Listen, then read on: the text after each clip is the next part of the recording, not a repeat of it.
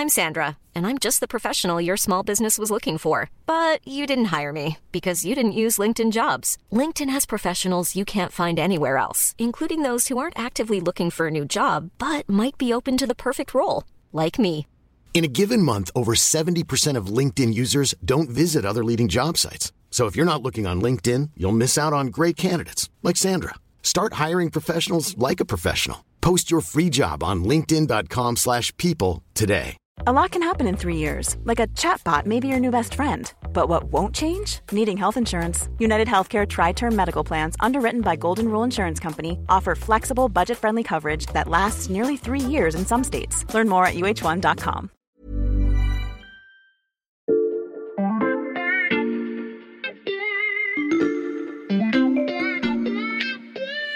Salut, c'est Xavier Yvon. Nous sommes le mercredi 8 mars 2023. Bienvenue dans La Loupe, le podcast quotidien de l'Express. Allez, venez, on va écouter l'info de plus près. Alors, je cherche un épisode de La Loupe qui date un peu et dont j'ai oublié le titre, je dois l'avouer. Si je rentre Big Tech et deuxième semestre 2021, je devrais le retrouver. Le monstre de Facebook, non. Cybergeddon, c'est pas ça. Ah, c'est celui-là. Darwin chez les GAFAM, étagère D, quatrième rangée au fond à droite. Oui, avec plus de 400 épisodes dans notre armoire à archives, il a bien fallu qu'on crée un index pour s'y retrouver. Et donc, un peu comme à la bibliothèque, ce catalogue nous donne l'emplacement exact de l'épisode qu'on cherche. Et là, c'est donc étagère euh, D, 1, 2, 3, quatrième rangée, et hop, trop facile. Cet épisode était consacré aux menaces pesant sur les géants de la tech, et Emmanuel Paquette du service économie avait utilisé une expression qui va nous servir aujourd'hui. En fait, le spectre d'IBM, c'est celui qui fait peur à tout le monde. IBM s'est fait disrupter par Microsoft. Donc en fait, c'était le leader des ordinateurs. Il n'a pas venu arriver le PC personnel et surtout l'arrivée de Microsoft qui, en tant que système d'exploitation, a tout raflé. Et ça, en fait, ça a hanté longtemps la Silicon Valley. Et aujourd'hui, ça vient dans la culture de la Silicon Valley de toutes ces sociétés-là qui ont peur du moment IBM le moment IBM. Dans cet épisode, on explorait les craintes des GAFAM pour leur survie, on s'était notamment attardé sur Facebook et ses difficultés, mais à vrai dire pas tellement sur Google. S'il y a un des membres de la Big Tech qui ne suscitait aucune inquiétude à l'époque, c'était bien la multinationale qui a structuré l'utilisation d'Internet depuis plus de 20 ans. Or, voilà que depuis plusieurs semaines, Google est en train de sentir pointer son moment IBM. L'émergence de l'intelligence artificielle générative type ChatGPT et les assauts de Microsoft font trembler l'empereur des moteurs de recherche et c'est notre rapport au web qui pourrait s'en retrouver totalement transformé.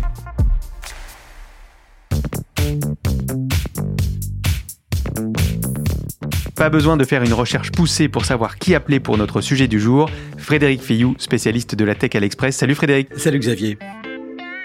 Tu dis plutôt googler ou googliser toi? Parce que j'ai posé la question dans la rédaction et il y a débat. Hein. Il y a débat, effectivement. C'est un débat extrêmement intense. Pour ce qui me concerne, je dis googler. Et d'ailleurs, je le dis ou je me le dis 50 euh, fois par jour. Bon, j'ai vérifié, Frédéric, les deux sont dans le dictionnaire. Mais qu'on utilise l'un ou l'autre, ça dit tout de la puissance de Google. Oui. En fait, il faut remonter euh, à l'objectif initial de Google qui remonte à, 1998. Mmh. Le credo de, de l'entreprise, c'était organiser toute l'information mondiale et la rendre universellement accessible et utile. Alors on peut dire que c'est totalement réussi parce que Google, c'est plus de 90% des recherches qui sont effectuées chaque jour sur le web. Mm. Grâce à ça, Google est devenu la première machine publicitaire au monde avec le système des liens sponsorisés qui permet aux entreprises de payer pour euh, apparaître en tête des résultats de, de recherche. Google attire 26% des investissements mondiaux dans la publicité digitale. C'est même monté à un moment à 30%. Mm. C'est un petit peu en baisse à cause de TikTok et d'autres entreprises. Mais au total, ça fait 60 milliards de dollars de bénéfices en 2022. Simplement pour donner une idée, ça fait trois fois ceux de Total Energy qui a pourtant battu les records. Et comment Google est parvenu à cette domination vertigineuse? Ah, C'est avant tout une domination purement technologique. C'est-à-dire qu'au départ, on a ces deux fondateurs qui sont Larry Page et Sergey Brin, qui sont vraiment des étudiants de génie de, de Stanford. Ils imaginent un système dans lequel la popularité des sites sera jugée en fonction des liens Internet qui renvoient vers ces sites. Mhm. Ils appellent ça PageRank, du nom d'un des deux fondateurs. C'est une machine aujourd'hui qui a connu un développement absolument phénoménal à une échelle planétaire. Donc on a un système qui racle le web en permanence pour collecter et mesurer la popularité des sites et faire remonter les plus pertinents. C'est une machine incroyable qui est opérée par des milliers d'ingénieurs qui réalisent chaque année quelques 300 000 tests et qui donne lieu à 4000 modifications techniques pour rendre des réponses toujours plus pertinentes, le tout dans 149 langues. Donc, on a cette supériorité technique monstrueuse. Beaucoup d'entreprises se sont cassées les dents pour essayer de prendre ne serait-ce qu'une petite part du gâteau de Google. Ça n'a pas fonctionné. Microsoft, par exemple, a tenté avec son moteur Bing. Il a investi des milliards de dollars mais aujourd'hui, il n'a récolté seulement que 4% du search sur Internet. Le search, la recherche en français, sur laquelle Google semblait donc inattaquable avec son quasi-monopole, jusqu'au 30 novembre dernier. C'est la nouvelle intelligence artificielle. Son nom, ChatGPT. Ça prend la forme d'un chatbot, un agent conversationnel, une boîte de dialogue en fait à laquelle vous allez pouvoir poser des questions. Écrire une lettre de motivation, un scénario de film ou résoudre un problème mathématique. Ce robot conversationnel est en passe de bouleverser notre quotidien. L'arrivée fracassante du robot conversationnel ChatGPT créé par la société OpenAI. La Loupe a déjà consacré un podcast à l'histoire de cette entreprise dans lequel on expliquait son partenariat avec Microsoft, Frédéric, et c'est cette alliance qui pourrait rendre Google obsolète. Tout à fait. En fait, Microsoft avait preuve d'une belle intuition en prenant le quasi-contrôle de la start-up. Ils ont d'abord investi un milliard de dollars, puis ils ont fourni mhm. des gigantesques moyens de calcul parce que ce, ce, système est incroyablement gourmand. Et après, ils ont investi 10 milliards de dollars dans l'entreprise. Ils avaient un but, révolutionner la recherche sur Internet en intégrant ChatGPT à leur moteur Bing. Alors c'est vrai que la démonstration est assez bluffante. Le robot est capable de supplémenter des recherches sur le web, il est capable d'effectuer des extractions complexes dans des documents, de synthétiser des dizaines de pages en un mémo concis. Il peut même assister un utilisateur de façon assez poussée, avec des choses très concrètes, comme par exemple évaluer si tel fauteuil euh, Ikea rentre dans le coffre de tel monospace. Mhm. Il va aller chercher la référence de l'objet dans le catalogue, celle de la voiture dont il trouvera la capacité du coffre, il va le, au besoin la calculer, et donnerait une réponse précise à un problème, encore une fois, très concret. Et ça, c'est un danger mortel pour Google. J'en ai parlé avec Christophe Tricot d'ailleurs, spécialiste de l'intelligence artificielle. Il est fondateur de la société Laforge AI. Je t'ai apporté des extraits de notre interview. Écoute, il explique très bien l'ampleur du changement qui est en train de se jouer sous nos yeux. Microsoft est venu changer le paradigme de la recherche. Google, c'est simple. On veut des informations sur Internet, on va dans Google, on tape des mots-clés, on a des résultats, on clique dessus. Point barre. ce qu'on appelle un index. Et là, en fait, Microsoft, euh, ce qui moi m'a impressionné, c'est qu'ils sont pas venus en frontal sur Google en disant nous on va faire un meilleur index. Ils ont déjà essayé avec Bing. Non, ils sont arrivés en faisant ce qui, euh, pour moi, est un changement de paradigme, c'est-à-dire qu'ils ont changé la façon dont les personnes vont demain consommer de la formation provenant d'Internet. Ils n'ont pas changé euh, le fonctionnement du moteur de recherche à proprement parler. Il y a toujours un champ de recherche et des résultats, mais ils sont venus greffer plein d'autres outils. Et là, on, on voit qu'on n'aura plus du tout le même usage. C'est-à-dire que là où Google, c'est quelque part un passe-plat, un index, là, ce qu'a décrit Microsoft, c'est un espace presque de travail. Moi, j'ai adoré, par exemple, la fonctionnalité où euh, Microsoft envisage qu'on ait des résumés des contenus tout de suite euh, au niveau de la page. C'est des choses qu'on imagine assez facilement utiliser, donc se dire, bah, finalement, je vais rester bah, peut-être demain sur Bing. Et je pensais pas un jour prononcer cette phrase rester sur Bing, le moteur de recherche de Microsoft qui donc avait échoué à s'imposer. Tout est dans cette phrase encore inimaginable il y a donc quelques semaines, Frédéric. C'est un changement absolument considérable et rien que la formule de Christophe Tricot le résume de façon euh, tout à fait pertinente. Et si tout le monde se met à passer sur Bing, si les internautes passent moins de temps à chercher à visiter des sites web, la vie de Google va devenir beaucoup plus compliquée puisque 80% de ses revenus viennent de la pub en ligne. D'ailleurs, le PDG de Microsoft, Satya Nadella, l'a annoncé. À partir de maintenant, dit-il, les marges confortables du search vont baisser pour toujours. Il va même plus loin. Chaque point de part de marché gagné sur le search génère 2 milliards de revenus supplémentaires pour nous. La concurrence est aujourd'hui frontale, elle est assumée. Il suffit d'écouter Satya Nadella qui multiplie les interviews et ne se cache pas il a Google dans le viseur. Tiens, par exemple, je t'ai ressorti cette phrase d'un entretien au site tech The Verge. Il utilise une expression très américaine. Google, dit-il, c'est le gorille de 400 kilos. Ça veut dire qu'il est tellement gigantesque qu'il fait absolument ce qu'il veut. C'est King Kong they will definitely want to come out and show that they can dance and I want people to know that we made them dance. Et il ajoute avec notre innovation, ils vont devoir se montrer et se mettre à danser et je veux que les gens sachent que c'est nous qui les faisons danser. Alors si ça c'est pas une déclaration de guerre, faire danser le gorille Google Quand on se permet de provoquer l'animal dominant, c'est généralement parce qu'il est affaibli. Il est temps de se demander comment Google s'est retrouvé à ce point fragilisé.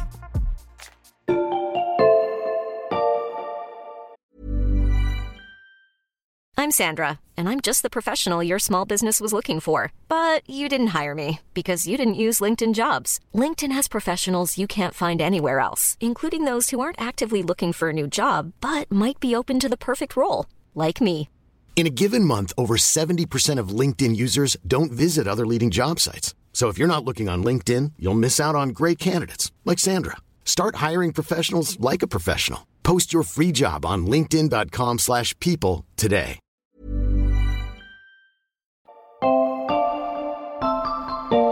Si tu permets, je vais continuer à filer la métaphore animale, Xavier. Bien sûr, Frédéric, je t'écoute.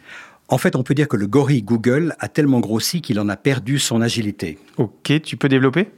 Il faut savoir que l'une des stratégies de Google, c'était de mettre dans le domaine public certains algorithmes clés, avec, comme toujours, l'idée de créer un standard technologique dont, par sa maîtrise, Google aurait été le premier bénéficiaire. Il s'agit d'une tactique très classique dans la Silicon Valley qui remonte bien avant l'ère des GAFAM. Tu crées un standard, tu contrôles le standard et ses évolutions, donc tu as toujours un coup d'avance, et au passage, tu amasses une foule de gens, de développeurs qui vont adorer ton standard, qui va être enseigné dans les universités, et le cercle est tout à fait vertueux. Parmi ces technologies mises dans le domaine public, il y a un outil d'intelligence artificielle qu'on appelle le transformer, c'est-à-dire la capacité à générer du texte sur la base d'un immense apprentissage sémantique, et c'est là que Google n'a pas été patient et agile. Que s'est-il passé? Les Googlers, c'est-à-dire les ingénieurs de Google, développaient dans leur coin et à leur rythme des fonctionnalités sur l'architecture du transformer. Mais un nouveau venu, beaucoup plus malin, s'est emparé de la technologie. OpenAI, le T de ChatGPT, c'est pour transformer, et ça, ça a été à l'origine du succès planétaire dont on a parlé. Donc, Google a lui-même créé la technologie qui aujourd'hui menace son activité. Non seulement ça, mais Google n'a pas du tout vu le coup venir. Au départ, c'est lui qui fournissait toute l'infrastructure technologique qui permettait à ChatGPT de tourner. Encore une fois, il faut savoir que c'est un système qui est extraordinairement gourmand. Ça prenait des milliers de serveurs de Google. OpenAI était un gros client du cloud de Google. Ils ont dépensé 120 millions de dollars en deux ans pour faire tourner les modèles. Donc, Google avait toutes les données. Il savait qu'il avait un client qui avait un potentiel monstrueux et qui pouvait dépendre de lui. Donc, il aurait suffi qu'il passe un accord avec lui, et en fait, c'est Microsoft qui l'a fait. On peut donc dire que le gorille a perdu à la fois en agilité et en vision, Frédéric. Comment ça s'explique? Ce qui se passe aujourd'hui, c'est la conséquence d'une entreprise qui est devenue trop sûre d'elle-même, trop sûre de sa force, de sa domination, trop confortable, et aussi qui s'est laissé distraire. Google a toujours lancé un tas de projets d'innovation. Ils ont lancé des choses qui n'ont rien donné. Il y a un site absolument génial qui s'appelle Google Graveyard, qui est le cimetière Google, et qui recense pas moins de 371 projets qui ont été lancés et abandonnés. Donc il y a eu un tas de choses. Il y a la voiture autonome dans laquelle ils ont investi des milliards, si ce n'est des dizaines de milliards, qui ne marche toujours pas, qui n'est absolument pas commercialisable. Il y a eu ce projet invraisemblable de faire des télécommunications par un système de ballons qui pareil, après plusieurs milliards de dollars, a été totalement euh, abandonné. Donc on va écouter à nouveau Christophe Tricot, car il analyse cette culture d'entreprise. Google m'a toujours donné l'impression de cantonner ses innovations, ses technologies à euh, l'exposition universelle. Quoi. On va faire le show, on montre ce qu'on sait faire, mais on n'a pas vu de choses complètement dingues. Google est coutumier de ça, coutumier de créer plein de produits et de les tuer, et peut-être qu'il faudrait regarder du côté de la culture de Google, et ce qui expliquerait peut-être pourquoi les fondateurs de Google ont créé Alphabet. Alphabet, qui est la maison mère de Google, c'est peut-être aussi déjà à l'époque l'aveu ou le constat qu'ils faisaient que bah, finalement Google sera toujours Google et mourra en tant que Google comme il est parce qu'ils n'arrivent pas à le faire évoluer vers quelque chose d'autre. Vous regardez les services les plus populaires de l'univers Google, c'est des trucs assez connexes. Il y a le search, ok, très bien. Mais il y a Gmail, mais Gmail, ça évolue pas depuis très longtemps. Il y avait toute la gestion des photos, ça n'évolue pas non plus.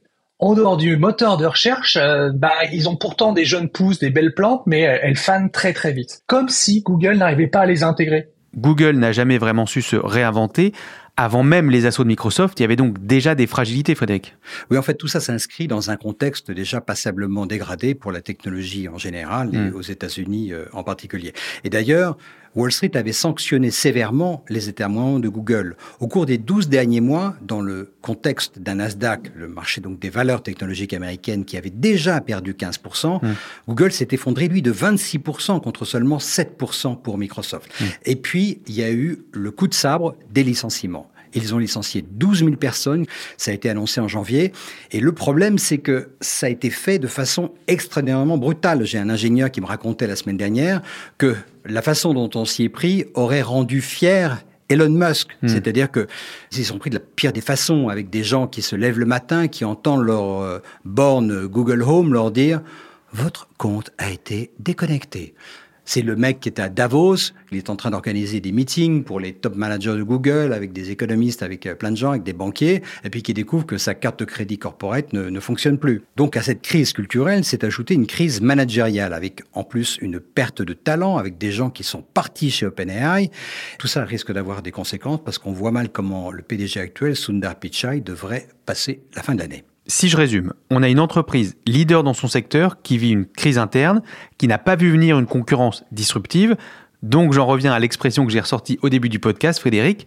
Peut-on dire que Google est en train de vivre son moment IBM Non, pas tout à fait. Si on reprend la métaphore du gorille, le, gorille reste absolument euh, monstrueusement puissant parce qu'aller chercher un gorille qui a 92% de part de marché, c'est quand même pas très facile. Mais en tout cas, la certitude, c'est qu'il va devoir se secouer les puces.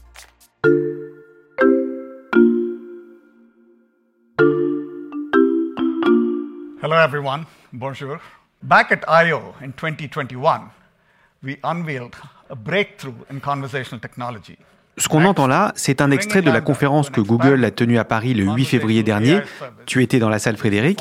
C'était la première réponse du géant de la recherche Internet à l'irruption de la concurrence ChatGPT Microsoft. Oui, alors il faut savoir que cette présentation était prévue de longue date, parce que ces présentations, elles déplacent hmm. des, des, officiels importants chez Google, elles sont planifiées sur des périodes de six mois. Donc ils avaient prévu de présenter euh, des choses. ils ont dû tout changer, tout revoir, à cause de la popularité invraisemblable de OpenAI et de ChatGPT. Donc, ils se sont trouvés à offrir des réponses brouillonnes avec des trucs qui ressemblaient à quelque chose qui a été griffonné par un, un élève qui doit rendre son devoir très vite. Ils ont présenté leur propre robot conversationnel basé sur de l'IA qui s'appelle donc euh, Bard avec une présentation poussive, des bugs, tout ça n'était pas très convaincant et surtout, il y a eu un gros contraste avec un effet temporel important puisque simplement 12 heures plus tard, on avait la présentation de Microsoft qui était tirée au cordeau avec une vision limpide incarnée par son PDG Satya Nadella qui était hyper détendu. Et en fait, Google a souffert de la comparaison, ce qui est plutôt injuste parce que ChatGPT n'est pas très au point non plus. Il a tendance à dire absolument euh, n'importe quoi. Mais en tout cas, Google a compris quelque chose, c'est qu'il fallait se bouger maintenant. La guerre du search est loin d'être perdue. Elle ne fait que commencer. Mmh. Mais en tout cas, on peut dire que Microsoft a quand même gagné la première manche, qui est la bataille de la communication et celle de la démonstration. Et quelle va être la prochaine manche? Oh, ce sera le passage à des interfaces grand public, c'est-à-dire qu'à un moment, il va falloir que tous ces systèmes soient déployés au niveau du grand public, c'est-à-dire, je rappelle quand même, on parle de, de milliards de gens qui vont devoir utiliser ces choses-là, et ça va être la grande confrontation, c'est-à-dire que non seulement il va falloir que les gens trouvent ça bien, trouvent ça pertinent, l'adoptent, mais il va falloir porter ça à des échelles gigantesques. Et là, il y a un problème de coût qui est absolument monstrueux. C'est-à-dire? Bah, Aujourd'hui, on a plus d'un milliard de personnes qui utilisent le moteur de recherche de Google régulièrement, lequel est suroptimisé, il est largement amorti. Et aujourd'hui, si on prend en compte le salaire des ingénieurs travaillant sur l'algorithme de recherche de Google, le cœur du réacteur, et le coût des infrastructures, on arrive à un coût interne d'un centime de dollar, un cent pour chaque requête effectuée sur le hmm. moteur de recherche. Or, celle-ci génère un revenu 60% supérieur grâce aux recettes publicitaires. C'est une marge absolument extraordinaire. Par opposition, on a ChatGPT qui est ruiné à opérer et monstrueusement énergivore, simplement en raison de la puissance de calcul qu'il nécessite. Selon certaines analyses, chaque création d'un paragraphe de texte dans OpenAI lui coûterait 36 centimes de dollars, soit 36 fois plus qu'une simple recherche sur Google. Bon, maintenant, sachant qu'il y a 10 milliards de recherches effectuées au quotidien sur le web, je te laisse calculer ce que ça va coûter à Google ou Microsoft avec un agent de recherche conversationnel. Euh, je suis pas sûr d'être capable de faire ce calcul. Je peux peut-être demander à ChatGPT? Oh, tu peux toujours essayer. Ok.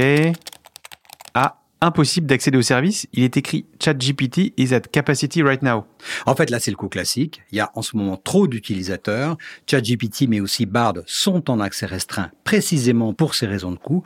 Chez Microsoft et chez Google, on a d'ailleurs fait le calcul que je te demandais. Mm. Il va falloir mettre sur la table des dizaines de milliards de dollars en infrastructure technique et en coûts de fonctionnement. En l'état actuel de la technologie, il n'y a pas de modèle économique pour ces moteurs de recherche qui sont alliés à une IA conversationnelle. Mais on assiste à une percée décisive dans l'aventure du numérique et ça va provoquer une course à l'innovation comme l'industrie n'en a pas connu depuis 30 ans. Et là, on peut dire avantage Microsoft qui peut se permettre de tester, de rater, alors que Google, par sa position ultra dominante, a des responsabilités et ne peut pas faire n'importe quoi. En tout cas, je te le garantis, ça va être passionnant à observer et on n'a pas fini de se revoir. Oui, on compte sur toi pour venir nous raconter les prochaines manches de cette course à l'innovation. Merci beaucoup Frédéric. Merci à toi. Frédéric Fillou, grand reporter à l'Express, spécialiste de la tech. Pour retrouver toutes ces enquêtes et ces chroniques, chers auditeurs, il vous suffit de taper l'Express dans le moteur de recherche de votre choix. L'abonnement numérique ne coûte qu'un euro le premier mois en ce moment. Et pour être sûr de ne rater aucun épisode de La Loupe, pensez à nous suivre sur votre application de podcast préférée, Spotify, Apple Podcast ou Deezer. N'hésitez pas à nous laisser des commentaires et à nous mettre plein d'étoiles si vous appréciez nos décryptages. Cet épisode a été monté par Ambre Rosala et réalisé par Jules Cro. Retrouvez-nous demain pour passer un nouveau sujet à La Loupe.